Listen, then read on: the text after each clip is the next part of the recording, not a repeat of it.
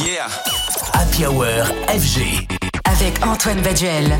Star. Mix Live. Cadeau.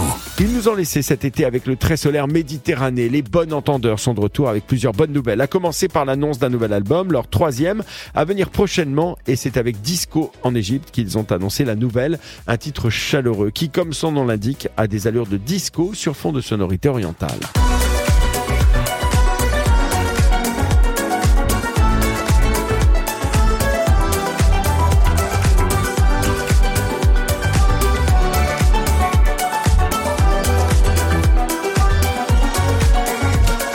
On y retrouve leurs pattes si singulières avec ce texte poétique chanté en français. L'autre bonne nouvelle, c'est qu'ils viennent d'annoncer de nouvelles dates européennes. Quatre au total, une à Londres, une à Amsterdam, deux à l'Olympia de Paris. Ça sera les 4 et 5 avril prochains.